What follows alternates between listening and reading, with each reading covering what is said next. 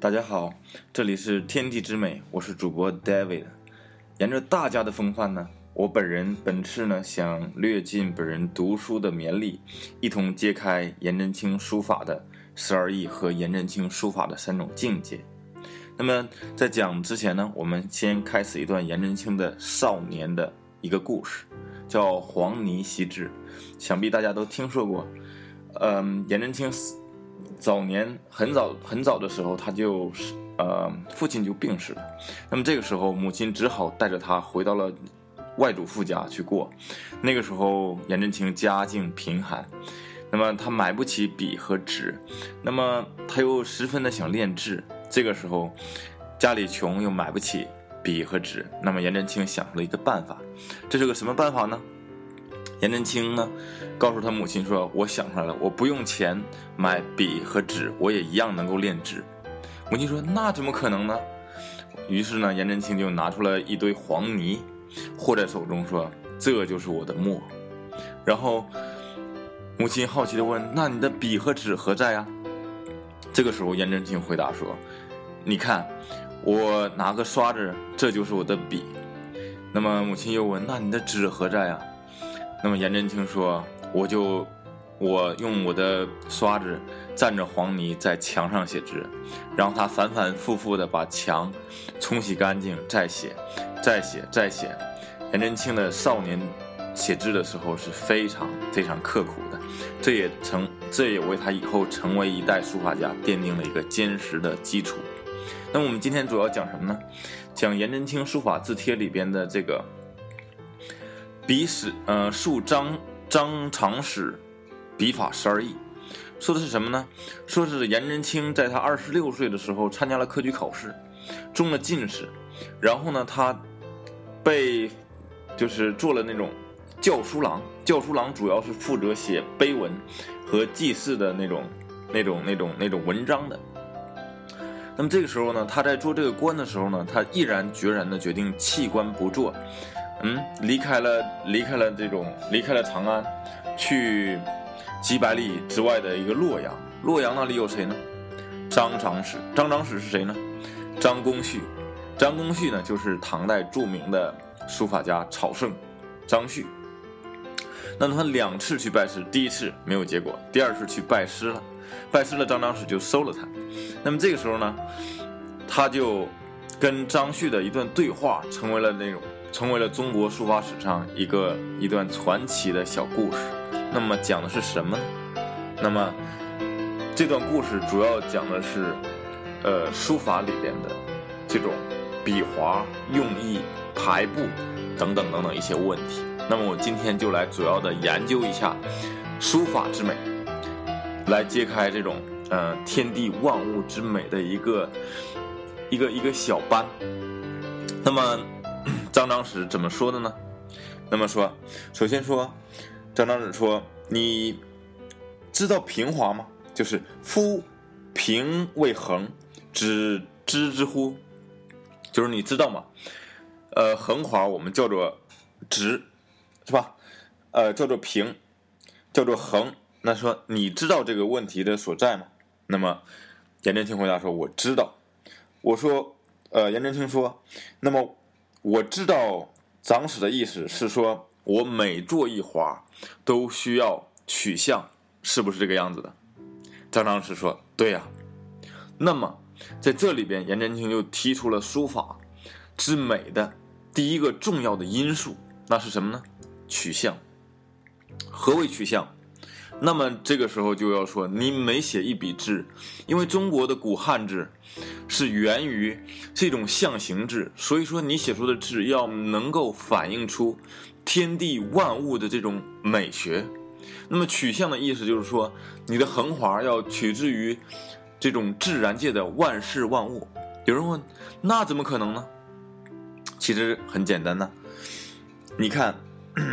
宇宙之间，凡有物、有气、有神者，皆可为相，如水流山势，暗绝突风，这地可以为相；斗蓝星散，日坠月明，天可以为相；美女插花，壮士舞剑，人可为相；风过云收，烟凝雾敛，气可为相；云浩游天，芙蓉出水，物可为相。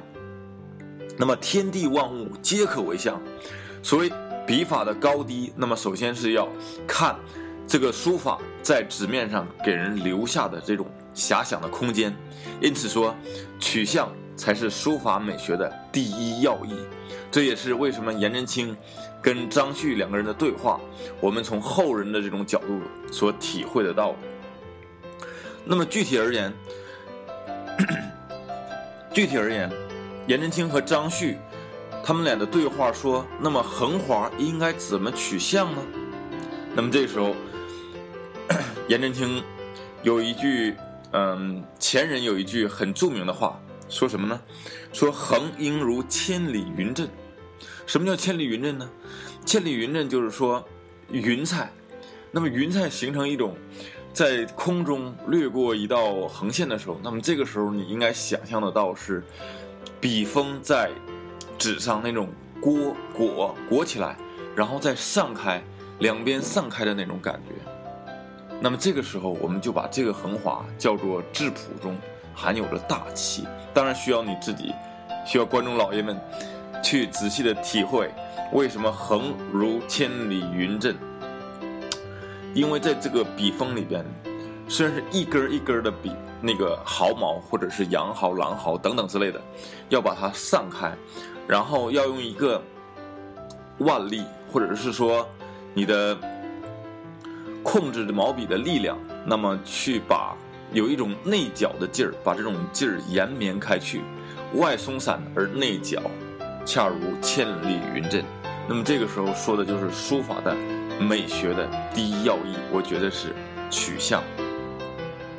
那么，接下去我们看张张石和颜鲁公，就是颜真卿啊，谈到第二个问题，说，那么这这个时候，张旭就问颜真卿，他说：“你知不知道树要怎么写呢？”颜真卿说：“啊，那我知道的。”他说：“ 那么树也当然是要取向，那么这个时候。”他要取什么相呢？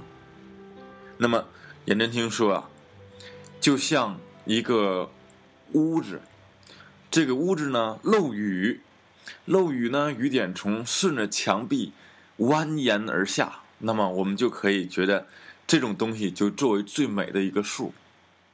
那么当然你也可以取其他的相，但是屋漏痕从此就成为了一段佳话。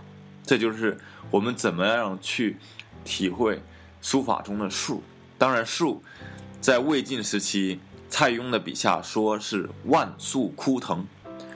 树万树枯藤是什么意思呢？就是说这个树应该写的像，嗯，大树的一个一个躯干一样。那么，你看它经过了一万年之久，然后呢，整个树已经枯下去了，但是呢，我们还能够感到那种。感受到那种生命的张力，让它有一种虽然弯曲，但是你还能够感觉得到那种那种那种那种生命力在里边。这个就是，呃，写数的一种生命力在里边。这也就是张公旭和颜鲁公对话的第二点，叫做如何写数，数在书法美学中的美。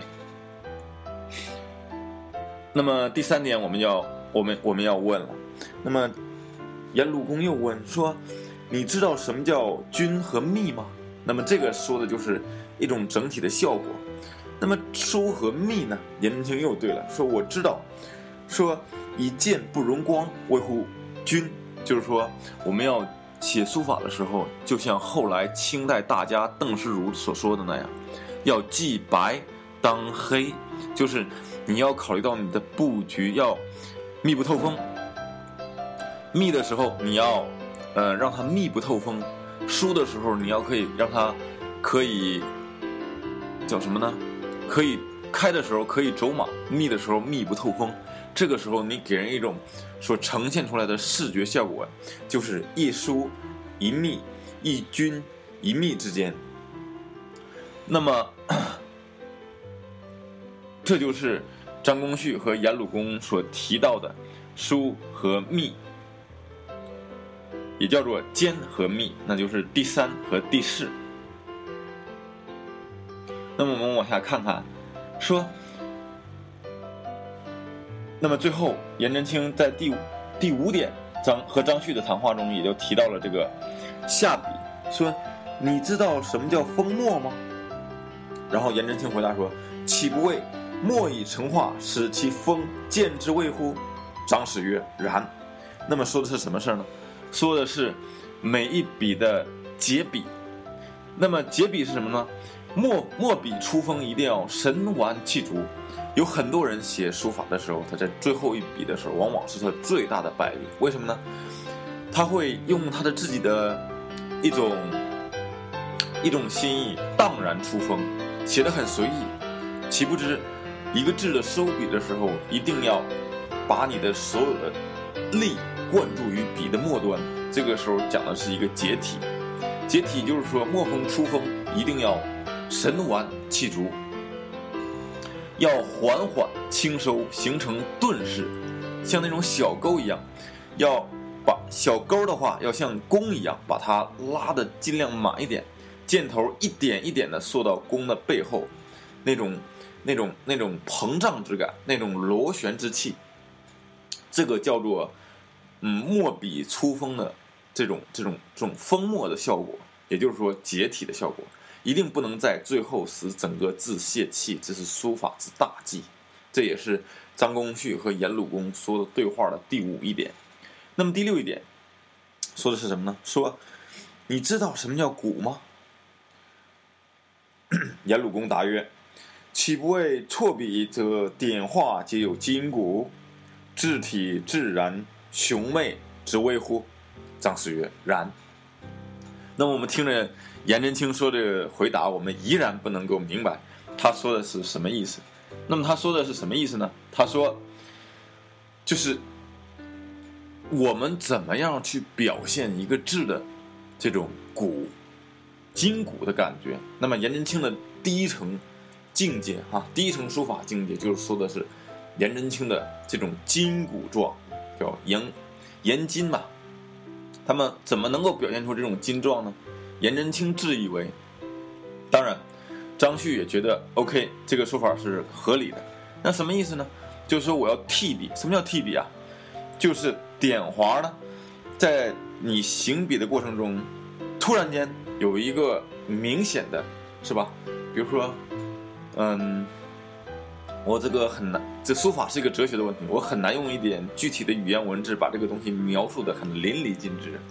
也请听众老爷们满意啊！替笔就是说你行笔末端突然转换方向，这个时候你就能够体现书法的一种一种一种一种筋骨在里边。比如说，在这个弯折的转角部分，比如在多宝塔碑的那个横折那个折的地方，就是一个呃很有力的替笔的形式。那么替呢，就是一种跳跃。那么你可以理解成为一种勾。那么这种它要表现一种线条的一种张力。那么这种力呢，不是蛮力，要以具体的抽象的一种审美的态度去表述它。所以说。那个替笔就是你突然间笔意跳跃的那种感觉，就是一种替笔，它就能表现出书法线条里边的筋骨这种感觉。那么，它这个是他们谈话中的第六一点。那么第七点为了什么呢？说什么是轻啊？他就问你什么是轻啊？那我们怎么样要轻呢？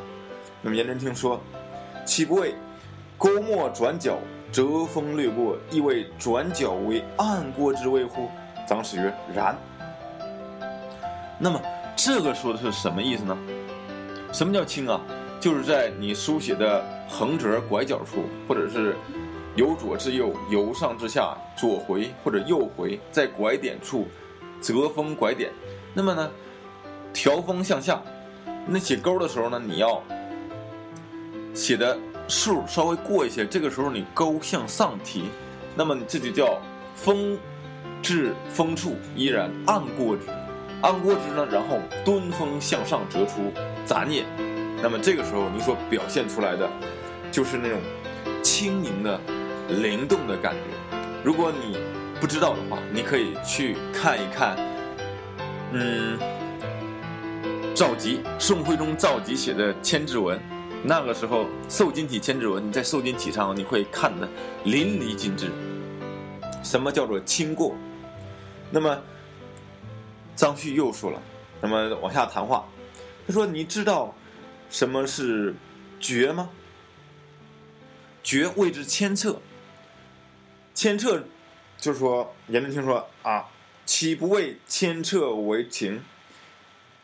锐意错锋，使不。”切射，令险令险峻而成，以为绝之乎？张氏曰：“然。”可我们还是读不懂颜真卿在这里边想说什么。那么，这里边我我个人的理解是这个样子的：什么叫做绝？就是两个笔划之间连接啊，常常会出现游丝。这个时候，我们可以从王羲之的《兰亭序》和。米芾的数数帖，包括米芾的很多很多的字上，我们都可以看出笔划之间那种四断而一连的那种感觉，而这种就叫做绝，两个字之间绝绝开来。那么绝呢，又不是真的绝，要中间有个游丝，这种游丝起到了那种联系局部和整体，从主笔到侧笔的这种这种相互牵制的这种作用。游丝呢是一种。错峰的产物，所以说他颜真卿回复就是说，错峰，是吧？锐意，锐意就是保持意，这种意境相连，然后让笔毫不怯色，就整体连绵不绝，犹如长江大河这样喷薄而出，形成一个有机的整体，才是这个书法里边的绝字的含义。因此。